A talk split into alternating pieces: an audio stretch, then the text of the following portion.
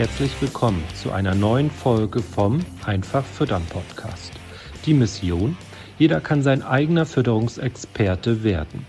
Dafür ist es unabdingbar, die eigenen Erfolgsfaktoren zu kennen. Die Fütterung der Herde ist der wichtigste Hebel für die Tiergesundheit. Die Futterkosten sind der größte Kostenblock in der Milchproduktion. Die Fütterung gehört deshalb aus unserer Sicht ganz klar in die Hände des Betriebes. Denise zeigt Milchviehhaltern Schritt für Schritt, wie sie die Fütterung der Herde selbst in die Hand nehmen und greift dabei auf Erfahrungswissen aus zwölf Jahren unabhängiger Beratung zurück. Ziel sind gesunde Herden, einfach aufgebaute Rationen, die die Kühe bedarfsgerecht versorgen. Dabei werden die Futterkosten fest im Blick gehalten. Moin Denise. Moin Astrid, hi. Hi und liebe Zuhörer, herzlich willkommen zu einer weiteren Podcast-Folge. Denise, wir haben hier kreative Schaffenspause gehabt schon wieder. Ja, ähm, das stimmt. Mit anderen Worten, genau, es war viel zu tun. Wir merken natürlich, dass ähm, jetzt einfach wieder mehr Landwirte Zeit haben, sich Gedanken über ihre Fütterung zu machen. Ähm, was wir immer wieder hören, oder ich dann ja auch viel in den Erstgesprächen mit den ähm, Interessenten, so die Milchmenge passt nicht zu dem, was in der Ration mal gerechnet wurde. Und ich habe gedacht, das ist ein super Thema, was wir hier heute mal ähm, besprechen können. Ja, ist ja tatsächlich auch ein Thema, was uns immer wieder umtreibt, ja. weil natürlich in der Praxis ähm, viele Milchviehhalter darüber stolpern, dass das Delta dann zwischen Rationsberechnung und tatsächlicher Milchmenge zu groß wird.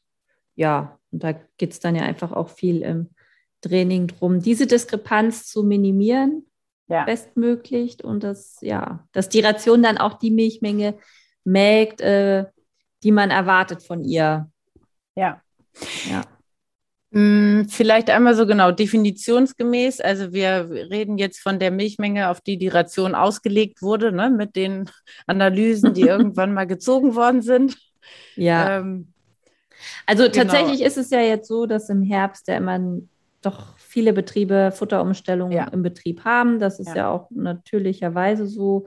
Oft wird jetzt schon die neue Maissilage gefüttert, weil die alte bereits aufgefüttert ist. Manchmal ja sogar schon seit August ja. muss neue verfüttert werden. Ähm, die Grassilagen, da wechselt ja dann doch auch immer noch mal was um diese Jahreszeit jetzt hier im Herbst. Und ja, da sind dann die Herausforderungen immer sehr vielfältig.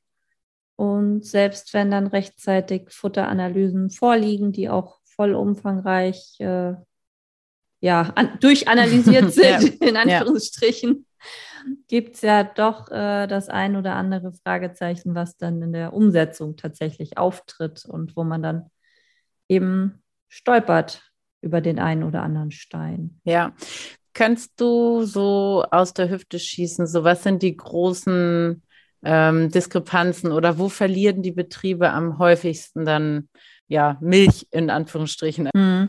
Tatsächlich ist das ja so ein eigentlich das, womit ich mich die ganzen letzten Jahre beschäftigt habe.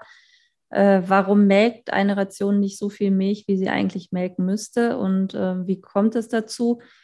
Das ist ein bisschen vielschichtiger. Also man kann jetzt nicht nur sagen, ja, da liegt nicht genug Futter am Futtertisch, in Anführungsstrichen, ja. Ja. weil die meisten Landwirte, mit denen wir zu tun haben, die interessiert sind und sich bei uns melden, die sind ja bereits sehr involviert in das Thema Fütterung, ja. sind oft ja auch sehr ehrgeizig, was so ihre Ziele angeht. Und letztendlich scheitert es aus meiner Sicht eben an den Soft Skills. Und ähm, ja, das sind einfach dann ja auch viele Informationen, die man so, die man so nicht rankommt, weil die nicht abgebildet sind in Form von Rationsrichtwerten ja. ähm, oder in Form von Beladereihenfolge oder in Form von mach das mal so und so und dann wird das gut. Also es ja. sind ja ganz viele ähm, Dinge, die man einbeziehen muss. Also nicht nur Fütterungskontrolling, Futtertischmanagement und Herdenmanagement allgemein, sondern dann gibt es ja einfach auch bei der Rationsgestaltung, ne, dann sieht das in den Eckparametern total schicki-lucky aus mhm. und man denkt sich so, hä, wieso merkt das denn jetzt nicht? Die fressen es auch gut. Ja. Und äh, ja, das sind dann aber viel so diese sogenannten weichen Kriterien einer Rationsgestaltung oder einer Rationsvorlage, die dem Ganzen dann das Genick brechen können oder die dann einfach dazu führen, dass eben die PS nicht auf die Straße kommen. Ja, und jetzt meinst du aber nicht sowas Offensichtliches wie die Schmackhaftigkeit wurde anders eingeschätzt oder die sieht man halt nicht in der Analyse oder? Ja, also genau, das ist natürlich schon ein Stück weit so, dass man die Schmackhaftigkeit über eine Futteranalyse nur bedingt abgebildet bekommt. Ja. Natürlich kann man Gärsäuremuster, Clostridienlast, Toxinbelastung im Allgemeinen und so weiter, Rohaschegehalte, hat man ja schon auch Anhaltspunkte, wo man dann Rückschlüsse auf die Schmackhaftigkeit ziehen kann.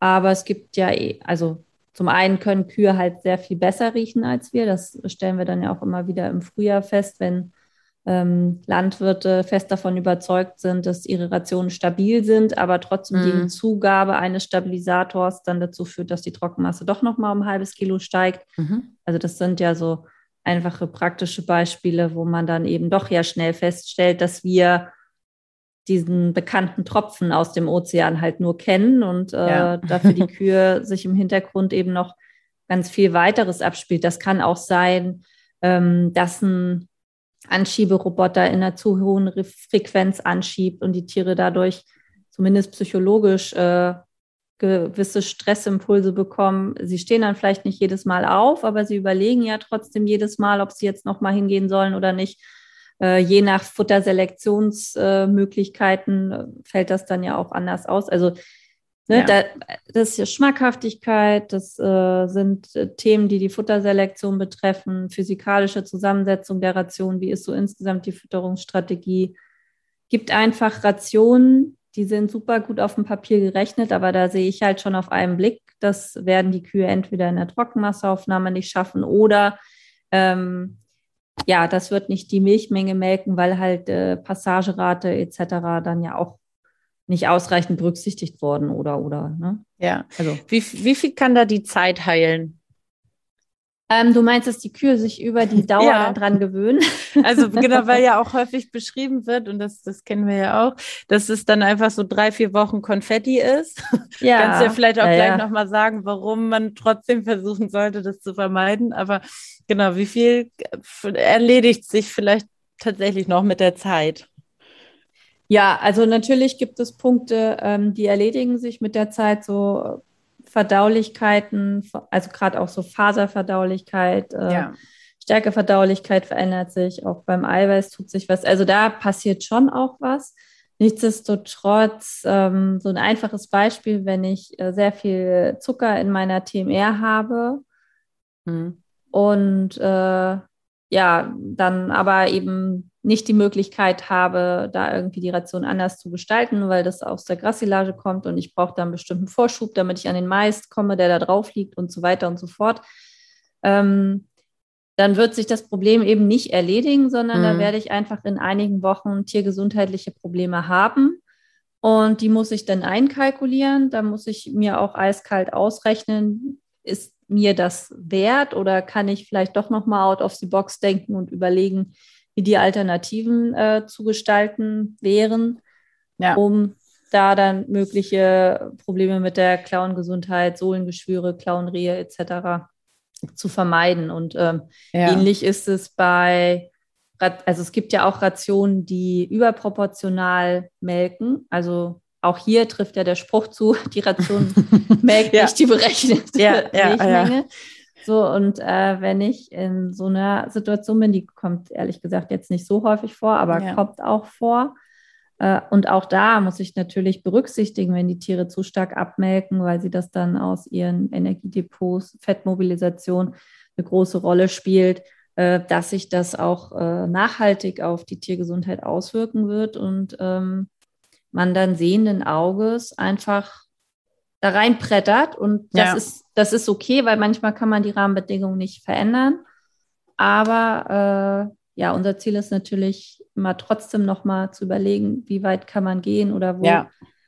woran hat man jetzt noch nicht gedacht. Ja. Und um da dann einfach Lösungen auch aufzutun, ne, die der Landwirt vielleicht vorher noch nicht gesehen hat. Ja, was würdest du jemandem sagen, der sagt, ja gut, das haben aber ganz viele meiner Berufskollegen das Problem, dass die Ration da auf dem Papier irgendwie, also, ne, so, aber warum lohnt es sich da reinzugucken und das nicht zu akzeptieren? Ja, das ist ja eine gute Frage. Ich glaube, das hat einfach viel mit Persönlichkeit zu tun. Also das kommt ja darauf an, wo ich meinen Fokus habe, was so meine Ziele sind.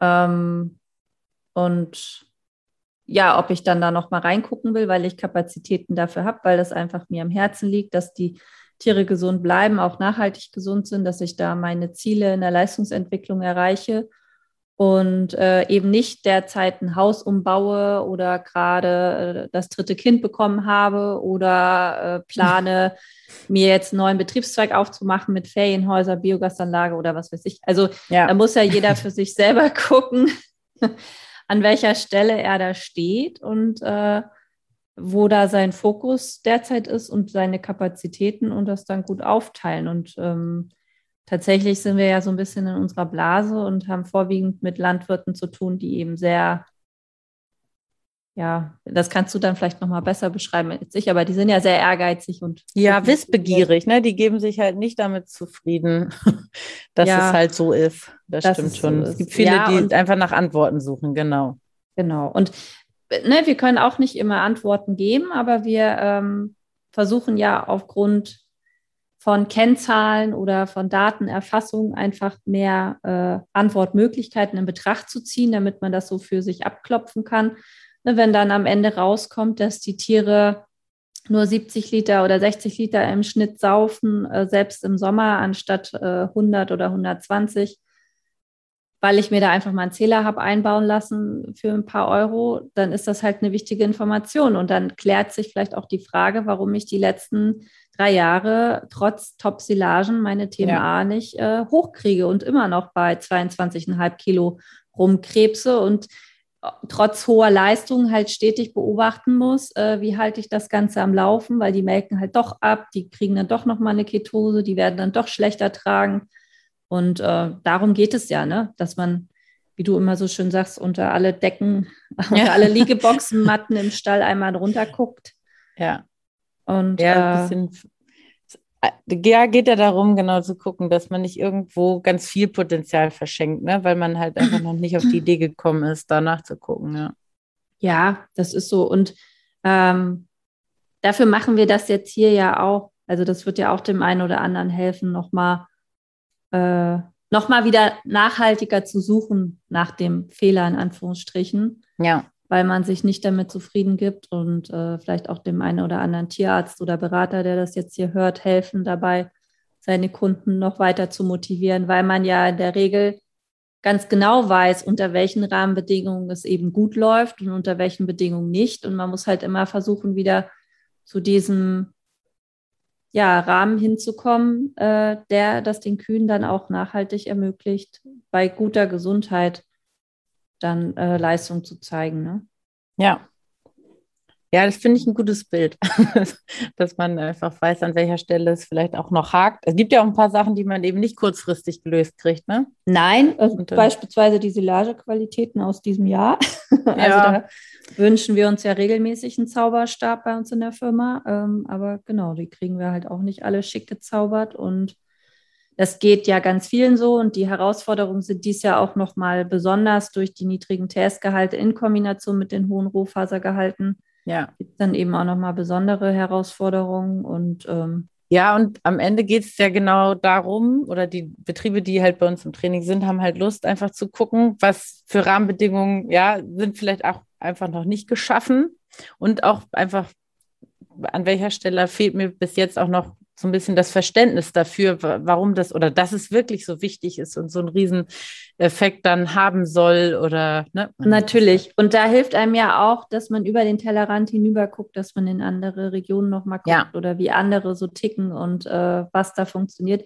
Weil letztendlich, es gibt einfach auch Rationen, da sieht man, dass die nicht funktionieren können. Ja. Und sich das dann nochmal bewusst zu machen, ja, gut, ich hatte letztes Jahr vier Liter mehr oder acht Liter mehr von mir aus auch, aber ich habe jetzt nicht den gleichen Zustand. Und ja. da gibt es dann in der Regel gute Gründe für. Der, man hängt ja meistens dann auch mit dem Grundfutter zusammen. Ja. Und äh, man kann die Biologie nicht veräppeln. Also kann man sich das noch zu sehr wünschen. Und dann gibt es ja auch manchmal so die Aussage, ja, aber die Silage ist doch fast wie letztes Jahr oder ich habe doch nur die Silage getauscht. ähm, ja, klar, genau. Da müssen wir halt schmunzeln, weil wir ja wissen, wie groß äh, oder wie viel das dann ausmacht ja. für die Kühe, wie groß der Unterschied letztendlich dann eben für die Mikroben doch ist.